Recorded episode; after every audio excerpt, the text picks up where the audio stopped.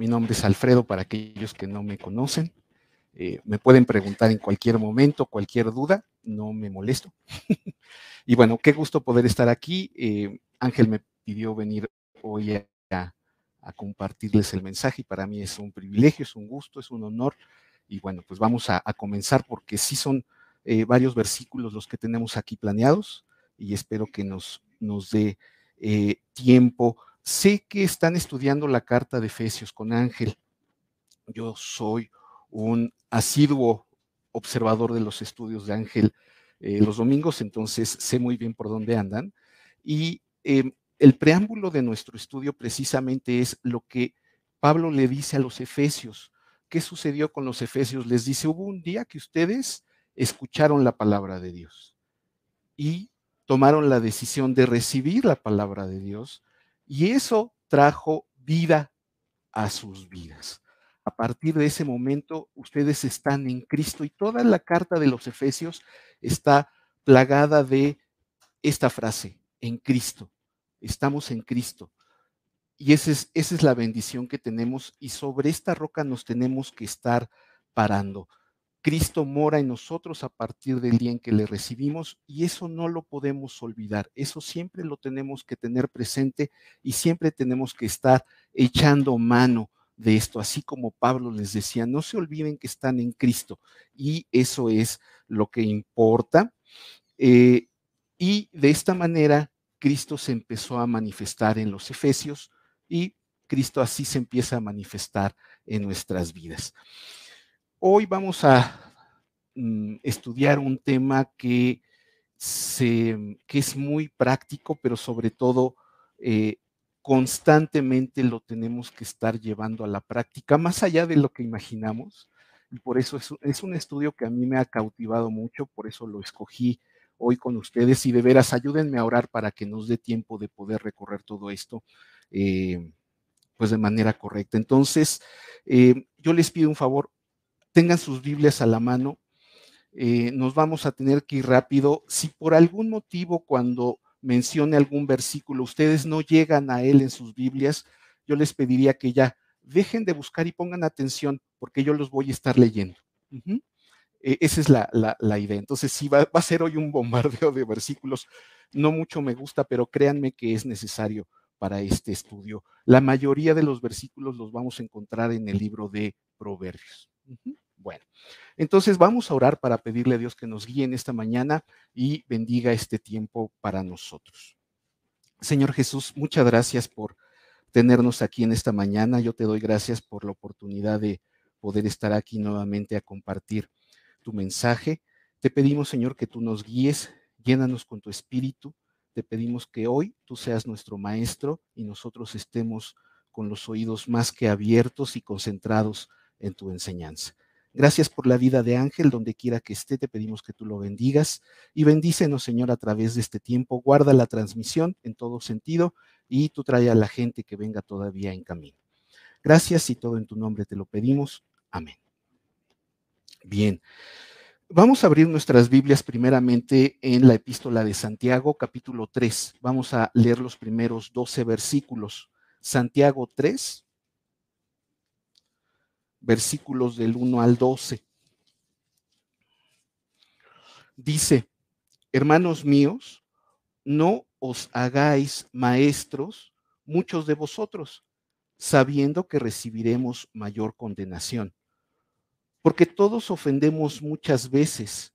Si alguno no ofende en palabra, este es varón perfecto, capaz también de refrenar todo el cuerpo. He aquí nosotros ponemos freno en la boca de los caballos para que nos obedezcan y dirigimos así todo su cuerpo. Mirad también las naves, aunque tan grandes y llevadas de impetuosos vientos, son gobernadas con un muy pequeño timón por donde el que las gobierna quiere. Así también la lengua es un miembro pequeño, pero se jacta de grandes cosas. He aquí cuán grande bosque enciende un pequeño fuego. Y la lengua es un fuego, un mundo de maldad. La lengua está puesta entre nuestros miembros y contamina todo el cuerpo e inflama la rueda de la creación y ella misma es inflamada por el infierno. Porque toda naturaleza de bestias y de aves y de serpientes y de seres del mar se doma y ha sido domada por la naturaleza humana, pero ningún hombre puede domar la lengua, que es un mal que no puede ser refrenado, llena de veneno mortal. Con ella bendecimos al Dios y Padre, y con ella maldecimos a los hombres que están hechos a la semejanza de Dios. De una misma boca proceden bendición y maldición. Hermanos míos, esto no debe ser así.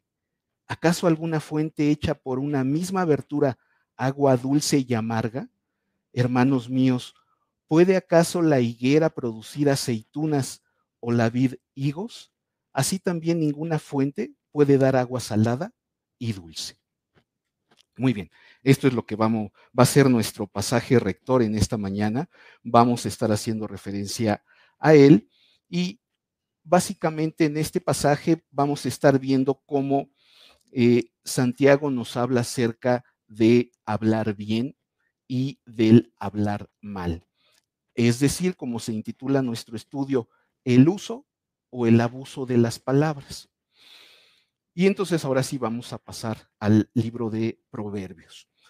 En el libro de Proverbios, que es un libro práctico, vamos a encontrar precisamente consejos de cómo nosotros usar nuestras palabras o cómo no usar nuestras palabras, nuestras palabras. Y vamos a poder encontrar también consejos para poder identificar lo que edifica y lo que destruye. Básicamente así vamos a enfrentarlo, así vamos a verlo. O es eh, o está encendido o está apagado, ¿no?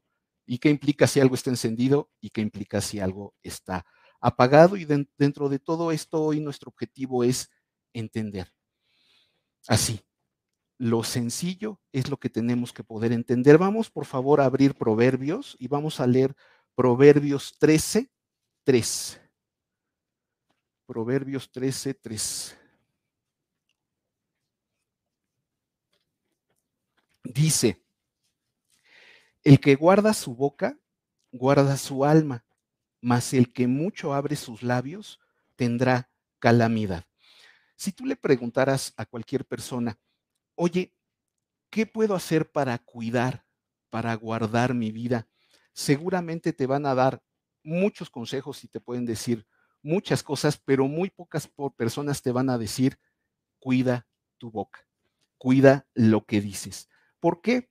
Porque si nosotros cuidamos, si nosotros guardamos lo que sale de nuestra boca, si nosotros cuidamos nuestras palabras, esto en automático nos va a llevar, y permíteme que diga automático, a vivir correctamente, a tener una vida correcta conforme a como Dios lo quiere. ¿Por qué? Porque aquí lo dice claramente. Dice que si nosotros no cuidamos lo que sale de nuestra boca, si nosotros hablamos precipitadamente, arrebatadamente, esto nos va a producir calamidad.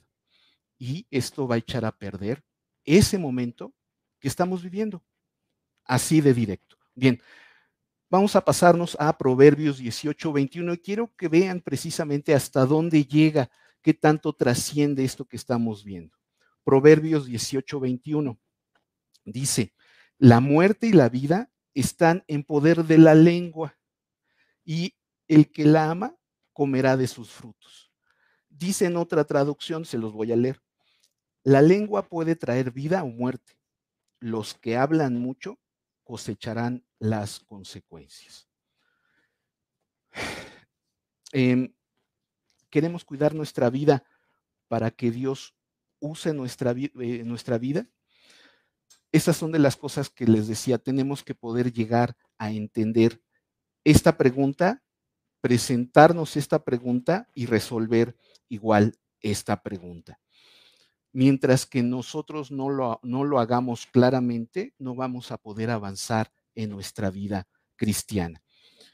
Me regreso un momentito a lo que leímos en Santiago, en particular el versículo 10, que dice, hermanos míos, ¿no? Y, y así me siento hoy con ustedes, ¿no? Hermanos míos, esto no debe de ser así. las palabras incongruentes, que son palabras equivocadas, son palabras mal usadas, definitivamente no deben de ser parte de nuestra vida. Y hay veces que jugamos mucho con esto. Bueno, ¿quién se va a dar cuenta? Bueno, a lo mejor pues no es algo tan estricto. La realidad es que es así, no deben formar parte de nuestra vida, porque en cualquier momento, y es muy factible que esto suceda, de repente te encuentres viviendo bien y de repente te encuentres viviendo mal. Lo que hemos estado ahorita viendo así de directo es nuestra boca nos puede llevar a una situación correcta o a una situación incorrecta. Cuando menos lo sintamos, aunque podamos estar pensando que como Cristo ya llegó a nuestras vidas, pues no me va a pasar nada malo. Entonces, cuando nosotros entendemos esto, debemos de reaccionar. Debemos de reaccionar sin duda favorablemente hacia el espíritu y lo que tenemos que hacer es encaminar nuestras decisiones hacia la enseñanza que estamos viendo en, estas, en esta mañana. La realidad es que luego no sabemos cómo usar bien nuestras palabras. Y nuestras palabras son, como se los decía yo al principio, o es un estado apagado o es un estado encendido, pero es difícil que sean neutras. Analízalo. Tus palabras o afectan o benefician. Aquellas que son neutras es un caso bien, bien especial. Piénsalo, llévatelo de tarea. Pero tus palabras o son para bien o son para mal. Bien, hoy quiero abordar este tema desde tres perspectivas, ¿no? Ahora sí que tres cámaras. Bueno, ahí tengo una, pero me hacen falta dos. Ustedes imagínense esto, ¿no? Quiero que ustedes reflexionen sobre cada una de estas perspectivas. ¿Por qué? Porque tienen que llevar, llegar a decisiones. Bien, la primera de nuestras perspectivas se refiere a las palabras que dañan. Vamos a estar hablando de las palabras que dañan. La segunda perspectiva se llama que se refiere a las palabras que ayudan. Ya vimos una, apagado y encendido, ¿no? Y son, son los puntos que vamos a estar estudiando. Y un tercero, un tercero que me resultó también muy interesante, se refiere a las palabras para escondernos detrás de ellas. ¿Vamos bien hasta aquí? Ok. Eh, hay un columnista de apellido Brooks que un día escribió, podemos conocer los metales por su sonido y a las personas por sus palabras.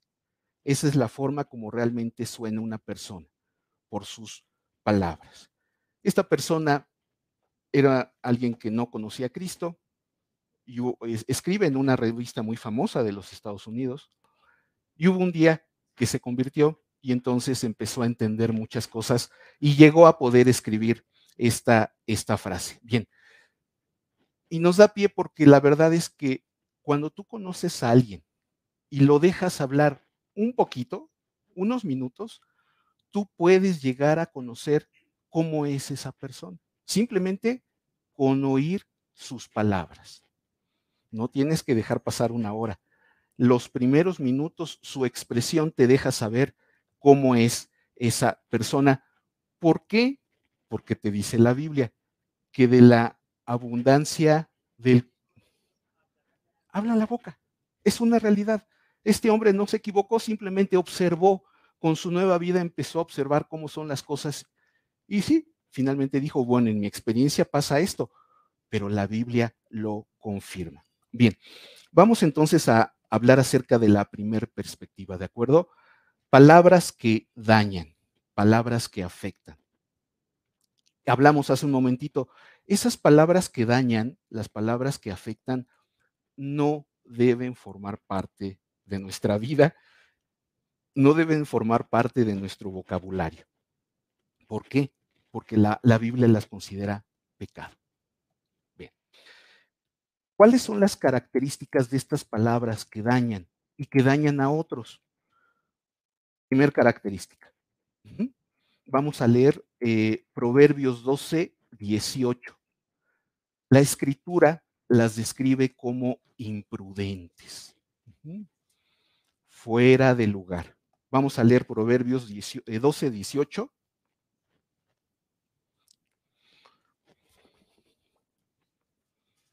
Lo voy leyendo. Dice, hay hombres cuyas palabras son como golpes de espada, mas la lengua de los sabios es medicina. Y entonces estamos hablando de las palabras imprudentes, palabras equivocadas que ve cómo la Biblia las equipara con golpes de espada. ¿Qué hace un golpe de espada? Un golpe de espada hiere. Nos, tenemos que ir así, así de directos, ¿no? Eh, la Biblia dice entonces que estas palabras atraviesan como una espada, así de directo. Oye, bueno, pues es que a lo mejor no, bueno, es que no quise decir lo que te quise decir. Ustedes saben muy bien que esto es cierto. Son golpes de, espada, de espada, atraviesan a las personas y pueden generar mucho daño. Otra manifestación de palabras imprudentes es cuando estamos platicando con alguien buscando aclarar algo, ¿no? Y antes de que la persona termine, nosotros ya estamos interrumpiendo, ya estamos empezando a hablar. Esas también son palabras imprudentes. Eh, y lo que te dice aquí el versículo es, sí ten mucho cuidado porque tus palabras pueden destruir pueden destruir a una persona, pueden destruir la imagen de una persona, pueden separar familias. O sea, de veras, puede ser toda una bomba atómica que lanzamos en el momento en que menos lo pensamos, pero normalmente eso no lo llegamos a pensar. Y hay veces que es una sola palabra. Em, gracias a Dios, en mi vida las malas palabras llamadas groserías terminaron hace mucho tiempo, pero tú velo así, tú ves en cualquier lugar de la ciudad, en cualquier calle, alguien que ya se molestó con alguien, con que le diga una, una palabra, uno mismo sientes pena ajena, ¿no? De lo que se está viendo y la verdad es que el efecto es real. Vamos a pasar al siguiente, a la siguiente característica. Nos dice la escritura que eh, son palabras equivocadas cuando son también demasiadas palabras. Vamos a leer Proverbios 10, 19. Y dice, en las muchas palabras no falta pecado, mas el que refrena sus labios es prudente. Y nos empieza a hablar aquí la Biblia de la imprudencia a través de la prudencia o viceversa, a través de, la, de, esta frase podemos ver que cuando nosotros estamos diciendo muchas palabras, hay imprudencia, pero sobre todo nos dice, va a haber pecado. Vamos a decir que el antídoto a las muchas palabras es lo que nos dice aquí eh, la Biblia, refrenar nuestra boca, refrenar nuestra, nuestros labios a través de la prudencia. Hay otro escritor que en alguna ocasión comentó que una lengua sin control es el carruaje del diablo.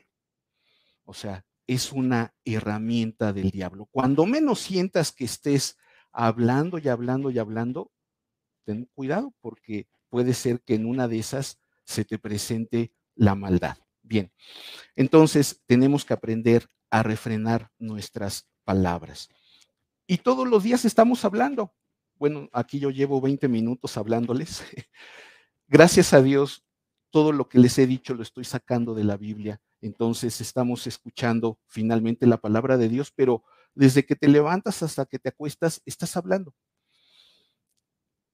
Y me impresiona cómo tu vida realmente puede afectar o puede ser transformada a través de que nosotros entendamos en qué lugar de nuestra vida tienen que estar las palabras cómo puedo expresarme y cómo debo expresarme.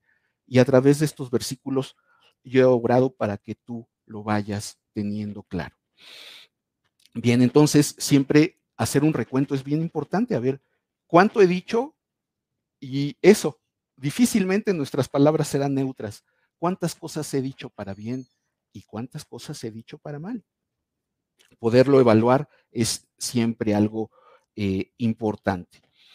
Vemos entonces aquí en el pasaje de Santiago, refiriéndome al versículo 6 del capítulo 3, nos dice igual algo bien importante. Dice que las palabras dañinas tienen su raíz en el infierno.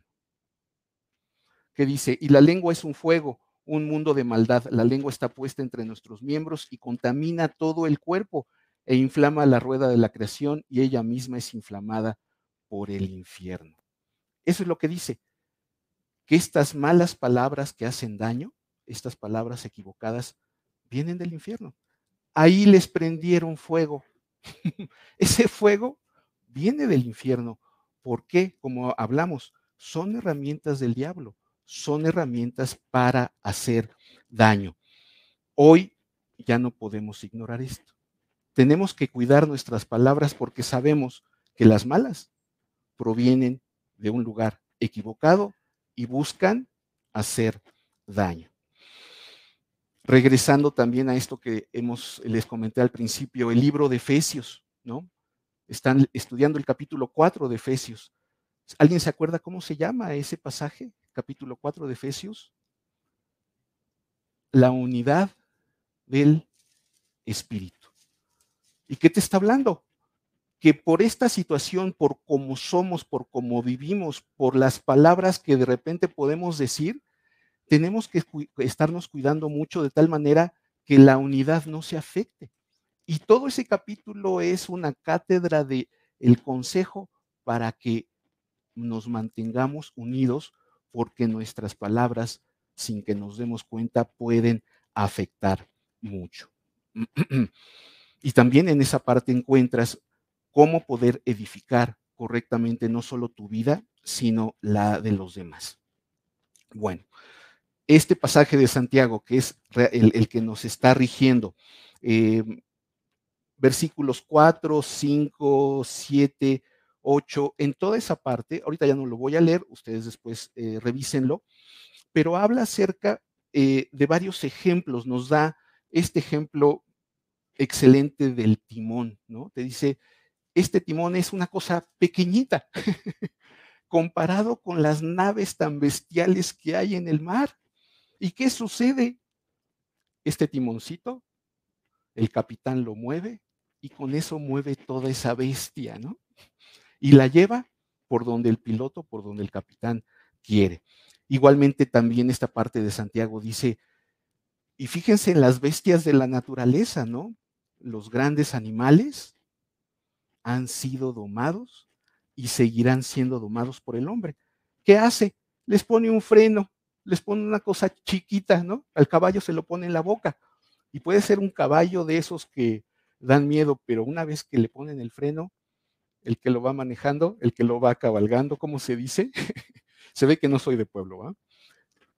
El jinete, gracias, lo maneja por donde quiere y puede controlar a esa bestia, ¿no? Es, esa fortaleza que tiene el animal, la puede controlar sin ningún eh, problema. Y nos dice lo importante también. Pero el hombre no ha podido domar su lengua. Eh, es una ironía, ¿no? O sea, eh, velo, ¿no? Puede ser una nave impresionante, bueno, pues la lleva por donde quiere, y puede ser un, caballo indomable, bueno, ya dejó de serlo porque entonces ahora hace lo que el jinete quiere. Yo te pregunto, ¿Dios puede controlar tu lengua? O sea, no, no es que no tenga la capacidad, tú le estás permitiendo a Dios constantemente, todos los días, domar tu lengua, controlar tu lengua. ¿Estás siendo consciente de esto? O dices, bueno, mm, a lo mejor no lo había yo estudiado tan a fondo como en esta mañana. Bueno, hoy nos tenemos que preguntar esto. ¿Dios está controlando tu lengua?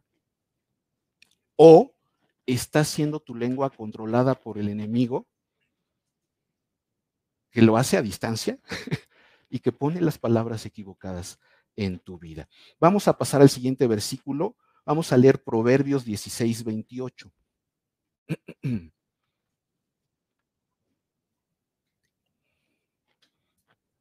Proverbios 16, 28 dice, el hombre perverso levanta contienda y el chismoso aparta a los mejores amigos. Es importante que entendamos lo terrible de esto. Me llama mucho la palabra chismoso, me llama la atención la palabra chismoso, ¿no? Pero, pues así es, las cosas por su nombre, ¿no? Y vemos cómo una persona chismosa puede separar a sus mejores amigos. O sea, el daño es terrible. Tenemos que estar cuidando lo que oímos y tenemos que estar cuidando lo que decimos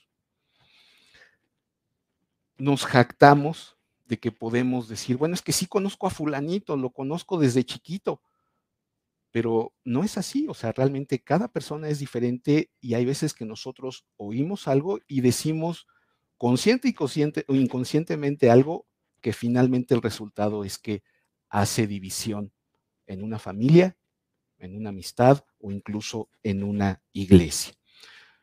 No pienses, por favor, que esto no te pueda suceder a ti. Hoy es el día de revisar esto y poner atención en las palabras que nosotros estamos eh, hablando. Te dice la Biblia en, en, un versículo, igualmente en Proverbio, no lo tengo aquí tan claro, es que las palabras del chismoso le resultan suaves en la boca. Pero también más adelante te dice que la consecuencia es una serie de problemas interminables. Bueno, entonces, ¿qué motivación tenemos para luego entrar en chismes. Que, o sea, si, si ya estoy viendo esto de la escritura y estoy entendiendo el problema, ¿cuál es la motivación? Lo que veíamos en Santiago. De repente, mi carne, mi antigua naturaleza, le atrae algo equivocado y en ese momento es la oportunidad del enemigo de usar su herramienta y prenderle a la mecha desde el infierno. No podemos ignorarlo y no podemos jugar con este eh, tema. Em, cuidemos mucho entonces lo que está saliendo de nuestra boca. Em, hay tres cosas que nunca regresarán, ahí para quien lo esté apuntando, ¿no? La primera es la flecha soltada o la flecha lanzada. La segunda es la palabra hablada. La tercera es la oportunidad perdida. Esas tres cosas al menos no regresarán. La primera es, eh, una vez que tú hablas una palabra, una vez que tú lanzas una palabra, ya no la puedes detener. No va a regresar, así como la flecha, y la oportunidad la habrás perdido. Vamos a leer, por favor, Mateo 12, 36.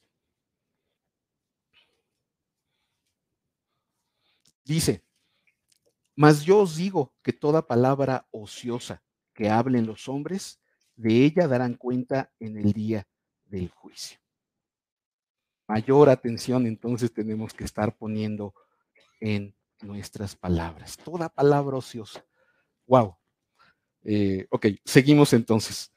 En una ocasión se acercó una mujer con su pastor en busca de ayuda y le, le, dijo que ella había hablado mal de muchas personas y que realmente estaba arrepentida. Y el pastor quiso aclararle lo que ella estaba expresando y le dijo, muy bien, vas a tomar plumas de gallina y por toda la colonia, por toda tu colonia, vas a poner las plumas en cada entrada. Y la mujer tomó una canasta llena de plumas y puso una pluma en cada una de las entradas de las casas. Y al siguiente día regresa con su pastor y le dice, listo, ya hice lo que me indicó. A lo que el pastor le respondió, perfecto. Eh, ahora quiero que vayas y recojas todas las plumas y me las traigas. A lo que la mujer sorprendida le dice, pero yo ya no puedo hacer eso porque el viento ya se las llevó volando por todas partes, por toda la colonia. Y el pastor le dice, exactamente, de esa misma forma es lo que tú hiciste. Todo lo que tú dijiste ya se lo llevó el viento y está volando por todas partes. Y tú te podrás arrepentir, podrás llegar delante de Dios y reconocer todo lo malo que has hecho. Y sin duda Dios te va a perdonar, sí, pero lo que dijiste ya no lo puedes regresar y eso traerá sus consecuencias. Tenemos igualmente que tomar este consejo, ¿no? Todo lo que digamos son flechas lanzadas que ya no van a regresar. Y puedes disculparte con quien sea. Y debes de ir y pedirle perdón a Dios, sin duda.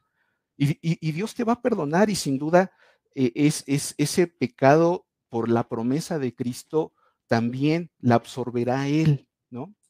Pero la consecuencia, esa la tenemos que vivir. ¿Cuántas malas decisiones hoy en día seguimos cosechando? La consecuencia no se puede evitar. Por favor, de veras, hoy piensen esto. Estamos viendo aquí eh, los diferentes versículos que nos entrega Proverbios como ese consejo de alguien que sabe, alguien que entiende cómo eres y cómo necesitas seguirte preparando para ser exitoso en tu vida. Vamos a pasar a la segunda perspectiva. Nos cambiamos de cámara, ¿sale? Ya dejamos las palabras que dañan, ahora nos pasamos a las palabras que ayudan. Ay, eso ya nos debe dar un poquito más de aliento. Bien. Dios quiere que usemos palabras que ayuden. ¿sí? Es parte del amor de Dios. Ayudar es increíble. Bueno, vamos a leer Proverbios 15, 4. Dice, la lengua apacible es árbol de vida, mas la perversidad de ella es quebrantamiento de espíritu. La lengua apacible se refiere a las palabras suaves, a las palabras adecuadas, las palabras bien usadas. Y te dicen, esas son como un árbol de vida. Un árbol de vida da fruto. ¿Y qué fruto es? Vida. es una bendición, es un árbol que te va a dar vida. Eh, son palabras que sanan, son palabras que alientan, que afirman, que enriquecen, que reconcilian, que perdonan, que unen, que apaciguan, que bendicen, que edifican y mucho más. La invitación es increíble. La invitación está abierta.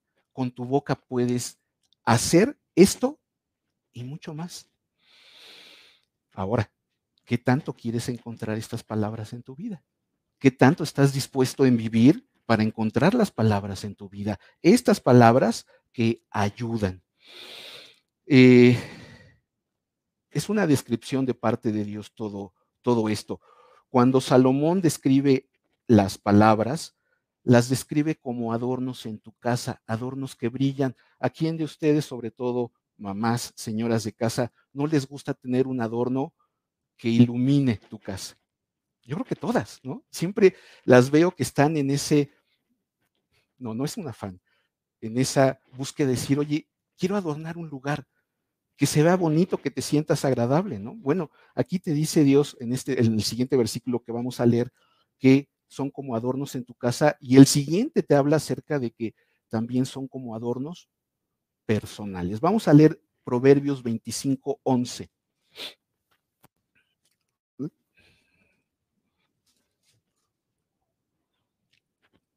Dice, manzana de oro con figuras de plata es la palabra dicha como conviene. Son esos adornos de oro, de plata, que brillan, que tienen por sí solo un brillo. Y nos pasamos al siguiente, al 12.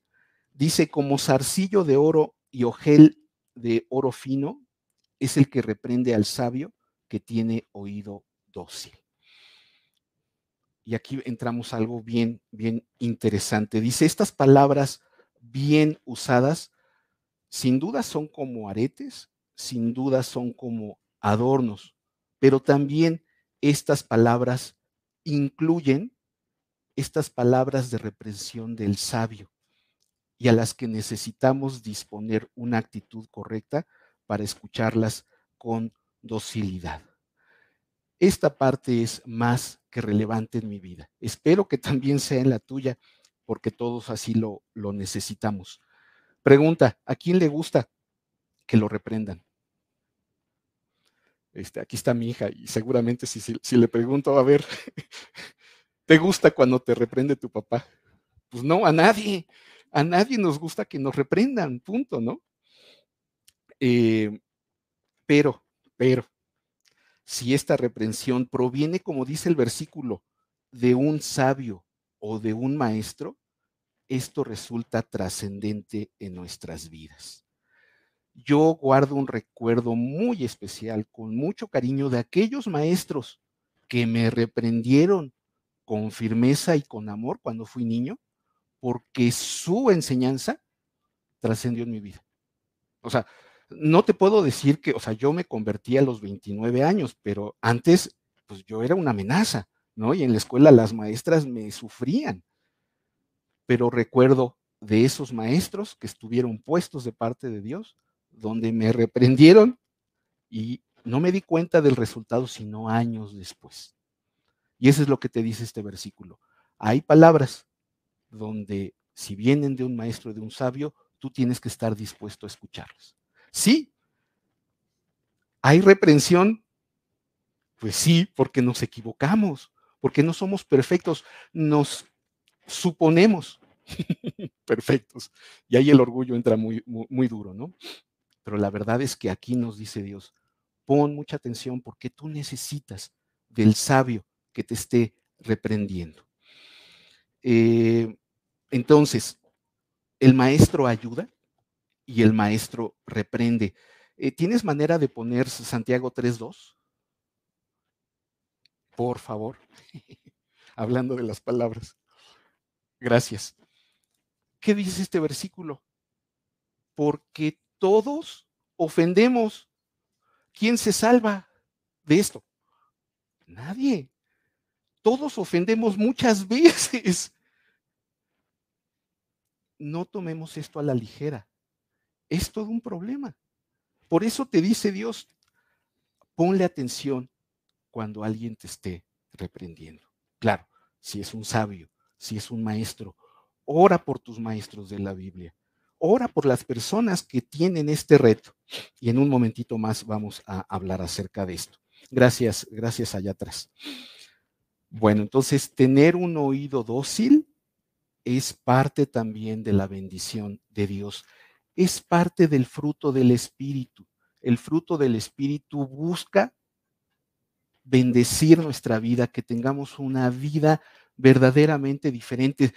No va a ser de sopetón, no va a ser un, sino vas, va a ser la oportunidad de que tú vayas reconociendo diferentes aspectos en tu vida donde se va a manifestar y se puede ir manifestando el fruto del Espíritu, se puede ir manifestando Jesús en tu vida. El Salmo 32, 8 nos dice que no seamos como el caballo o como el mulo sin entendimiento. Porque si no, si, o sea, como no son dóciles, no se van a acercar a ti, tienes que echar mano de algo. Te dice Dios, ora para que tú tengas este oído dócil porque lo necesitamos. Gracias, te haré entender y te enseñaré el camino que debes andar. Sobre ti fijaré mis ojos. Muy bien. Entonces estamos hablando de estas palabras que edifican y palabras que ayudan. ¿Qué características tienen estas palabras? Número uno, primeramente son honestas. Vamos a leer Proverbios 16, 13. Dice, los labios justos son el contentamiento de los reyes, y estos aman al que habla lo recto. Los labios justos o los labios honestos. O sea, tiene que ser lo honesto, tiene que ser la honestidad, tiene que ser lo recto, tiene que ser lo verdadero, tiene que ser una virtud. De otro modo, nuestra palabra va a caer en la perspectiva anterior una perspectiva de palabras ociosas o palabras imprudentes. Algo honesto es algo que tiene que salir de tu corazón. Pasamos al siguiente, Proverbios 15, 28, para hablar acerca de que estas palabras tienen que ser, y lo mencioné al principio, pensadas. Proverbios 15, 28 dice, el corazón del justo piensa para responder, mas la boca de los impíos derrama malas cosas. ¿Cuántas veces primero hablamos y luego pensamos? demasiadas. Y luego nos estamos arrepintiendo. Híjole, le dije esto y la verdad, no lo pensé. Me arrebaté, como lo vimos en la primera perspectiva. Eh, pero aquí Dios nos dice, bueno, ¿qué debe de pensar el justo? Que su respuesta sea de aliento, una palabra adecuada, algo que edifique, algo correcto, algo que construya, algo que sane, algo que alivie, algo que una y muchas más. Hay muchas palabras que necesitamos seguir buscando para vivirlas. Tenemos que permitirle a Dios que traiga estas palabras a nuestras vidas y nos, sobre todo, las traiga a nuestras bocas. Son grandes oportunidades.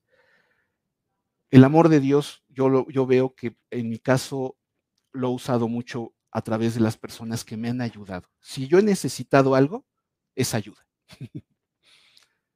y en toda mi, vida he visto cómo Dios ha traído a esas personas, desde mis maestros incrédulos hasta mis maestros creyentes que me han ayudado, que han tenido esa función de Jesús de decirme, te estiro la mano, aquí está mi mano, tómala, porque necesitas que yo te saque de este problema. Eh, mm, mm, mm, leímos Proverbios 15 a 28, ¿verdad? Nada más déjenme hacerles un comentario acerca de la segunda parte de este versículo. Dice, mas la boca de los impíos derrama malas cosas. ¿Quién es el impío? El impío, o sea, el, el impío es opuesto al piadoso la impiedad es contraria, a la piedad. El impío o el inicuo, esos son sinónimos, el impío o el inicuo, es malvado y por lo tanto hace maldad y cae en pecado. Debido a la impiedad y pecado del ser humano, es que Dios trajo la salvación al hombre. Ese es el motivo. Ahora, vamos a leer el siguiente, por favor. Ahí vamos, no, no, no, no, este, no, no se distraigan. Tito 2, 11 y 12. Vamos a leer Tito 2, 11 y 12.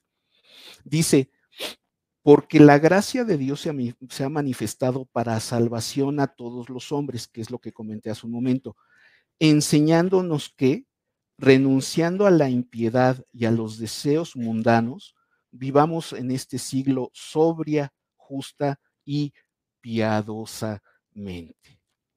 ¿Sale? Sí, por la situación de impiedad es que Dios trajo la salvación al hombre. Y ahora yo, que en algún momento fui impío, recibí la salvación y fui clasificado como justo delante de los ojos de Dios. Y ahora, ¿ahora qué? Ahora no me puedo dormir en mis laureles el hombre impío que ha aceptado la salvación, Dios lo, ha salvado del, infierno eterno para siempre. Pero mientras vivamos los justos en esta tierra, nuestra falta de fe, nuestra incredulidad, nos llevan a situaciones de impiedad, es decir, de maldad. Y es cuando esta segunda parte del versículo nos atañe a nosotros. Em, dice, Dice, dice, perdón, perdón, aquí está, mas la boca de los impíos derrama malas cosas. Sí, se refiere a mí cuando estoy en una situación de impiedad, cuando ya no estoy refrenando mi boca, cuando mi incredulidad está por encima de mi, credulidad, cuando mi relación con Cristo se ha enfriado, cuando mi orgullo se ha desbordado. Y eso es algo que a mí me atañe. Y eso es algo en lo que yo tengo que estar muy atento para dejar que Dios me vuelva a calibrar. Bien, tercer lugar, eh, las de características de las palabras que ayudan. Son palabras basadas en la palabra de Dios. Vamos a leer Proverbios 16.1. Dice, del hombre son las disposiciones del corazón, mas de Jehová es la respuesta de la lengua.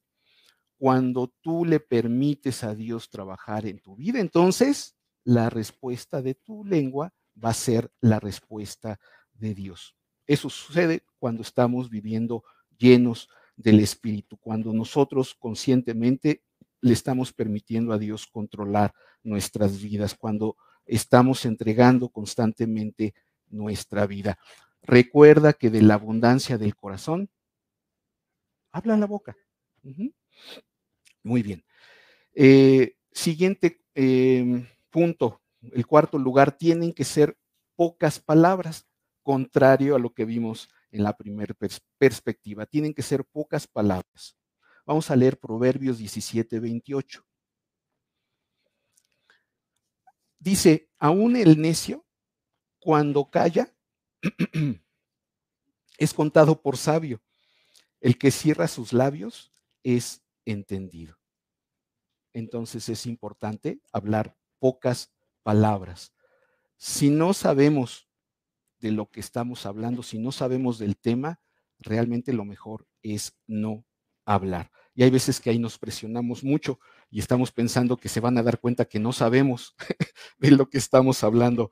Eh, la verdad es que es mejor que piensen que eres un ignorante a que tú lo saques de lado. Entonces, cuando no sepas algo de veras, el consejo es, quédate callado, no va a pasar nada. El daño es mucho más grande cuando queremos empezar a inventar, porque se afecta nuestro testimonio, se afecta nuestra relación con Dios. Eh, y te acuerdas, como les comentaba al principio del estudio, lo que vimos, oye, cuando tú empiezas a tratar a alguien, necesitas pocos minutos y dejar que la persona hable para que tú puedas conocerlo. Es exactamente lo mismo, ¿no? Cuando ves que alguien empieza a hablar de lo que no, no sabe, ¿no? Es algo muy, muy evidente. Quinto punto, deben ser palabras calmadas. Vamos a leer Proverbios 17, 27. Dice, el que ahorra sus palabras tiene sabiduría de espíritu prudente es el hombre entendido. O sea, si estamos entendiendo, vamos a ser prudentes con las palabras, vamos a estar ahorrando nuestras palabras y eso siempre va a calmar los ánimos de con quien estés hablando. Y de veras, esto es algo para que lo grabemos y lo estemos poniendo en práctica. A mí no me queda duda. Así es como he aprendido que lo que te dice aquí Dios es cierto. No dejes que los ánimos se suban, da un paso para atrás, deja que las aguas regresen a su nivel. Vamos a leer otro versículo, Proverbios 25, 15.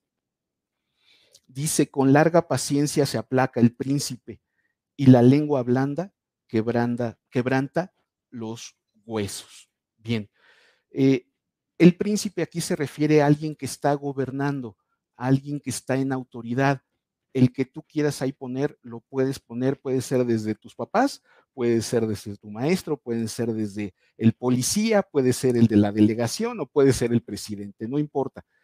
Hay veces que nos toca hablar con personas que están en autoridad.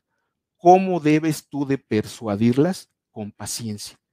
Igual, muy parecido al anterior, mientras uno quiere imponer mediante la fuerza un entendimiento, al contrario, más bien se van a estar subiendo los ánimos. La manera de llevar el rumbo correcto de esta nave es a través de la paciencia, es a través de dejar que en ese momento Dios haga su trabajo. Sexto, sexto punto, palabras gentiles o palabras suaves. Vamos a leer Proverbios 15, 1. Dice, la blanda respuesta, yo creo que este se lo saben muchos, la blanda respuesta quita la ira, mas la palabra áspera hace subir el furor. Lo comentamos también hace un momento, ¿cuántas veces no nos damos cuenta de eso, no? En cuanto de alguna de las dos partes de la conversación alguien se empieza a exaltar, alguien empieza a subirse de, ánimo, pues es como una pelotita, ¿no? Como un ping-pong, me la echas más rápido, yo te la echo también rápido y cuando menos se siente la cosa explota, ¿no? Ese es lo que hace la palabra áspera. Hace salirnos del control que Dios quiere que tengamos en nuestra vida. Entonces, ¿cuál es la estrategia? Deja que Dios trabaje en tu vida. Tú tienes que saber que van a haber esos momentos donde en vivo tienes que dar un paso atrás y confiar en Dios. Tiene que ser una fe práctica. muy bien. Bueno, vamos a pasar a la última perspectiva. Palabras para escondernos detrás. vamos bien, ya llegamos aquí a casi la última parte de nuestro estudio. Espero que sí lleguemos al final. Bien, hay muchas ocasiones en, donde nosotros empleamos palabras para esconder lo que realmente somos. Esa es parte de nuestra realidad.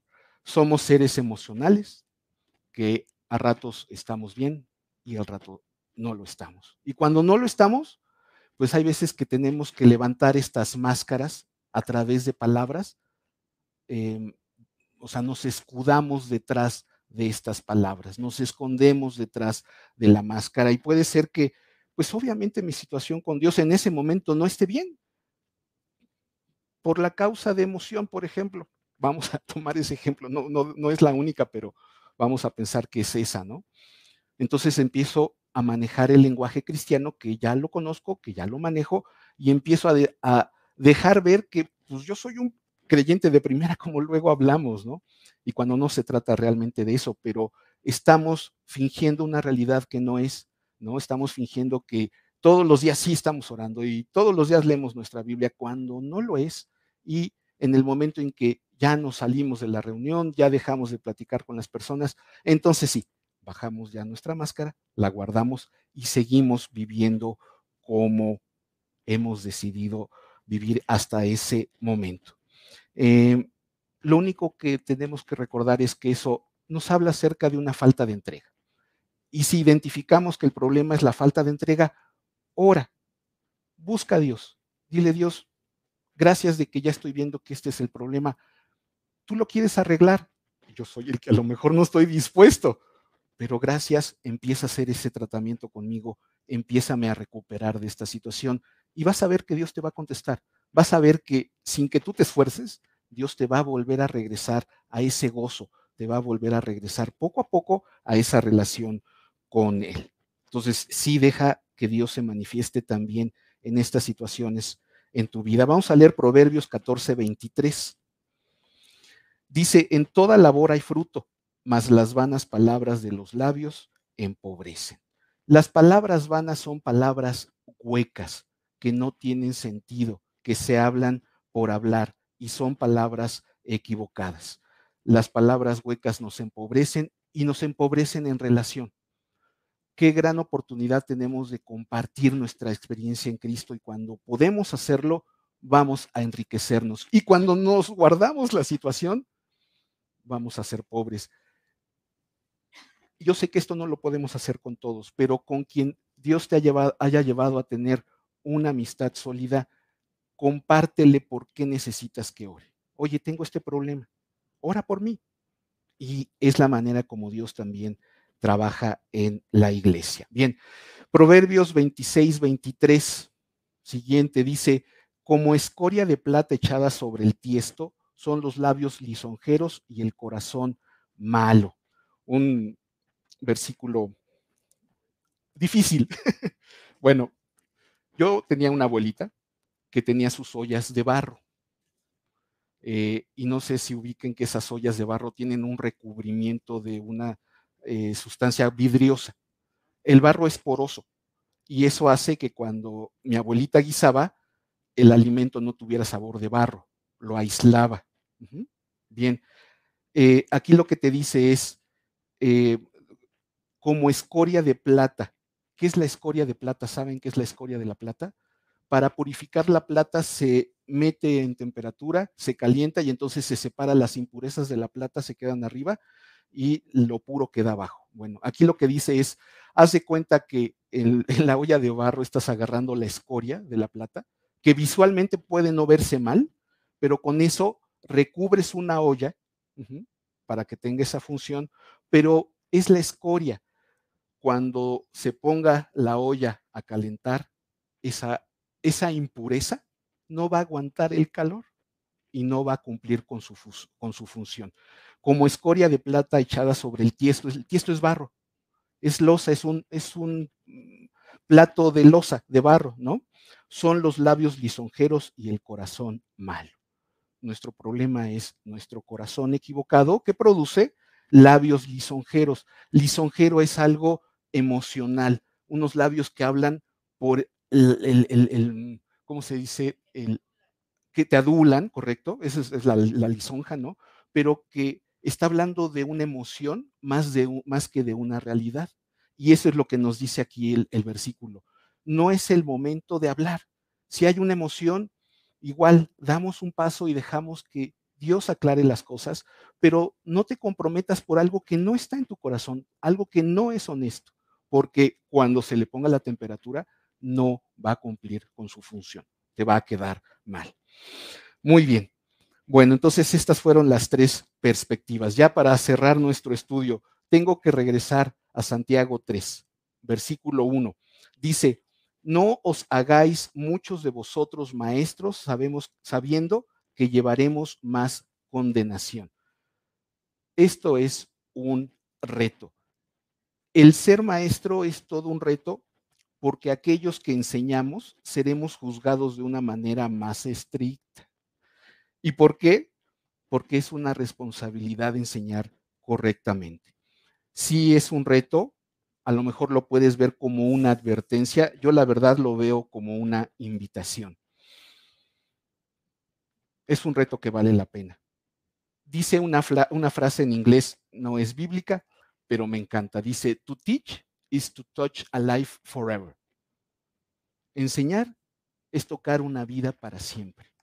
Yo creo que el ser maestro vale la pena, el que en algún día Dios nos va a pedir cuentas de cómo transmitiste la enseñanza. ¿Pusiste muchas palabras en tu enseñanza o pusiste las correctas?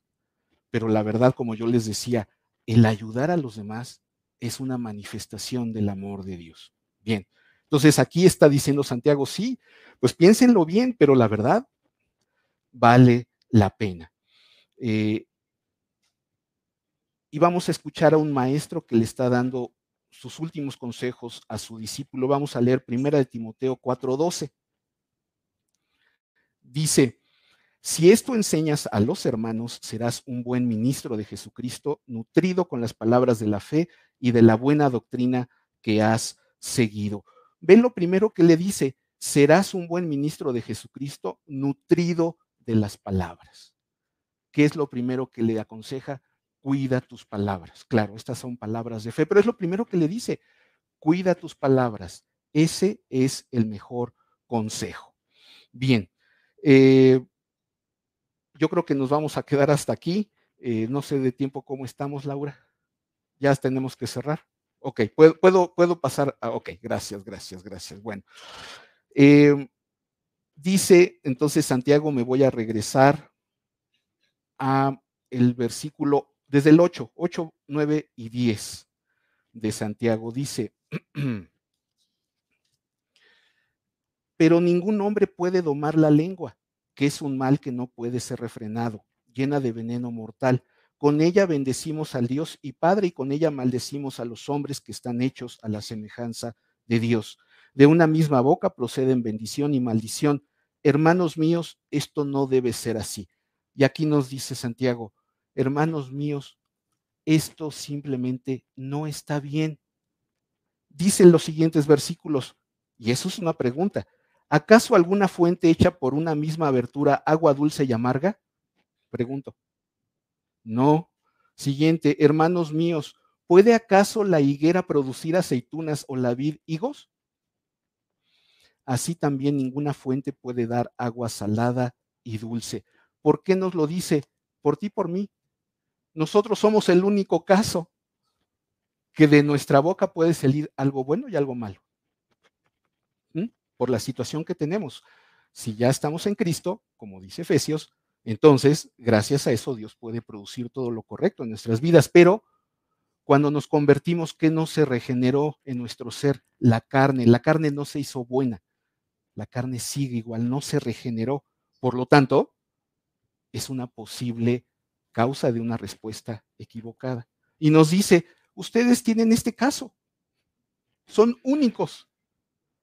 ¿Cómo lo resolvemos? Te dice, defínete. Solo tú te vas a poder definir. En el momento en que te definas, vas a echar mano del Espíritu Santo que tienes en tu corazón. Y dice, la única manera de refrenar las palabras es a través del Espíritu Santo, pero tienes que echar mano de él. Tienes que ser consciente de esto. Te tienes que definir.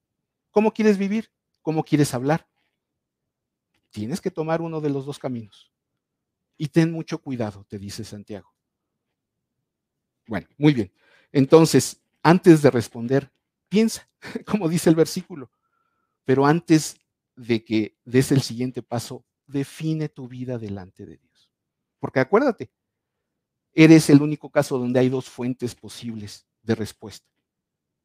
¿Para qué te quieres preparar? ¿Para la buena o para la mala? Nuestra relación con Dios es fundamental con esto. No dejes de leer, no dejes de orar.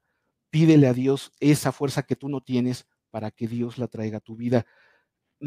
échate siempre un clavado a las escrituras. No tienes que avanzar versículos y versículos. Yo me disculpo de haber traído tantos versículos hoy, pero la verdad es que yo he encontrado aquí un tesoro de cada explicación hay una razón. No hagas esto por esto, no hagas esto por esto, no hagas esto por esto. Perfecto. Ahora mi vida es diferente. Y sin que yo me esté esforzando por algo que curiosamente no puedo hacer. Bueno, muy bien. Listo. Eh, no sé si tengan alguna duda, alguna pregunta. Estoy un poquito presionado por el tiempo, pero bueno, tú dime, Laura, ¿nos da tiempo de orar todavía? O no sé si tengan alguna duda. De preferencia, este, pásenselas a Ángel. no,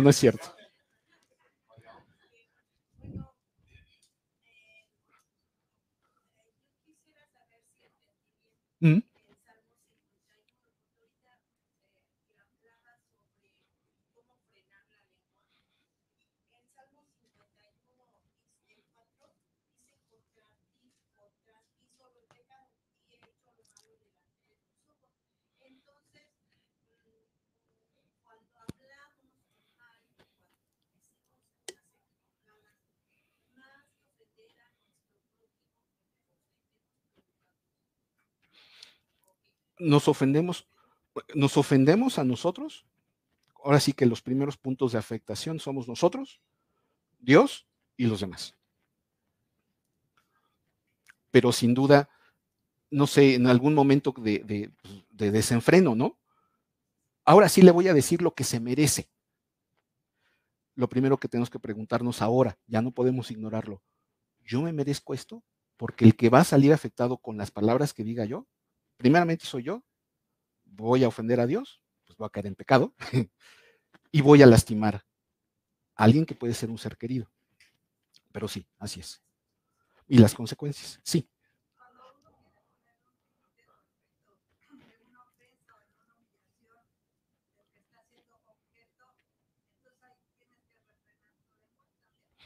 Siempre, siempre la tenemos que refrenar porque somos capaces como dijo el versículo, de sacar la espada y cortarla a la mitad a la persona con una sola palabra. Entonces, definitivamente hay que refrenarnos y dejar que Dios sea el que produzca en nosotros las palabras correctas. No es malo dar un paso para atrás. No, no te digo que huyas, sino dejar que Dios sea el que traiga la respuesta y buscar la claridad. En eso tenemos que ser honestos, porque hay veces que nosotros nos pudimos haber equivocado, pudimos haber detonado la situación. Y es el momento de decir, oye, sabes que a lo mejor esto empezó porque yo hice esto, perdóname. Y eso te va a allanar el camino para que la persona responda también correctamente y diga, ay, bueno, al menos estoy sintiendo una, mm, eh, buena eh, intención de que esto se solucione. Y ven los conflictos, así como los que hoy en día estamos viendo en Israel, ¿no? Todos se dan por una situación pequeñita y se van escalando, escalando, escalando, pero cuando alguien llega y dice, oye, perdóname por esto, se desinfla todo de una manera sorprendente. Entonces, más que buscar hacerlo grande, como lo vimos en los versículos, es decir, no, vamos a desinflarlo. Y yo me doy un paso para atrás y ubico qué fue lo que yo hice mal, y pues te lo digo, a lo mejor eso es parte de lo que te está molestando, no lo sé. No se trata de mentir, ¿no? No se trata de decir, te voy a decir algo como, no, no, no es analizar la cosa, la, situación como estuvo y ser proactivo en, ese momento. ¿no? Sí. Ah, perdón, allá atrás, es que es allá atrás.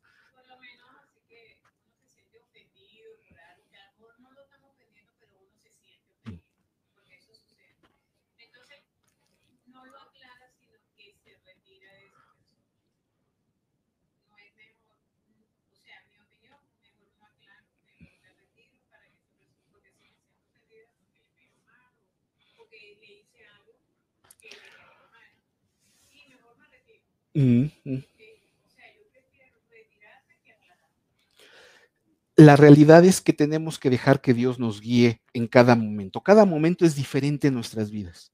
Cada persona es diferente en nuestras vidas y lo más precioso es dejar a Dios trabajar en ese momento y confiarle, Dios, tú estás viendo lo que está sucediendo, no sé qué hacer, pero tú sí sabes. Tú guíame. Y es el momento en donde Dios nos dice, a ver, te voy a traer tal versículo a la mente, acuérdate de tal enseñanza. Eso, orar, hay veces que uno tiene que decir, mm, me hago para atrás, nos vemos en unos días, pero esos días los, los paso en oración, los paso en fe diciendo, Dios, cuando me vuelve a reunir, voy a ver un milagro de parte tuya. Y nos lo vamos a encontrar sin lugar a duda. Entonces, es estar dispuestos a ver la manifestación de Dios en nosotros, pero definitivamente yo creo que eso es parte de lo que tú estás ahorita compartiendo. Cuando tú ves que algo vas a decir y que huele mal y que va a hacer un daño, refrénate. Sí, no vale la pena, definitivamente, pero es parte de nuestra vida. Por eso es vida, no es una receta, es una vida. sí, sí, sí. O, o tragarnos el orgullo, ¿no? Definitivamente. O sea, como puedes ver, es algo bíblico. Sí, es algo bíblico cuando no sabemos qué hacer para darle paso a la manifestación de Dios en nuestras vidas. Tiene que ser por fe. Son pasos también por fe. Sí. Ahora sí. Sale. Muy bien. Bueno, entonces vamos a terminar con una oración para poder despedir a la gente de Internet y, y ahorita ya seguimos con las otras preguntas. Señor Jesús, te damos muchas gracias porque tú eres vivo en nosotros. Gracias por tu palabra, gracias por tu guía. Llévanos ahora, Señor, eh, cuando salgamos de este lugar, verdaderamente a profundizar en cada uno de estos versículos, de tal manera que tú nos enseñes.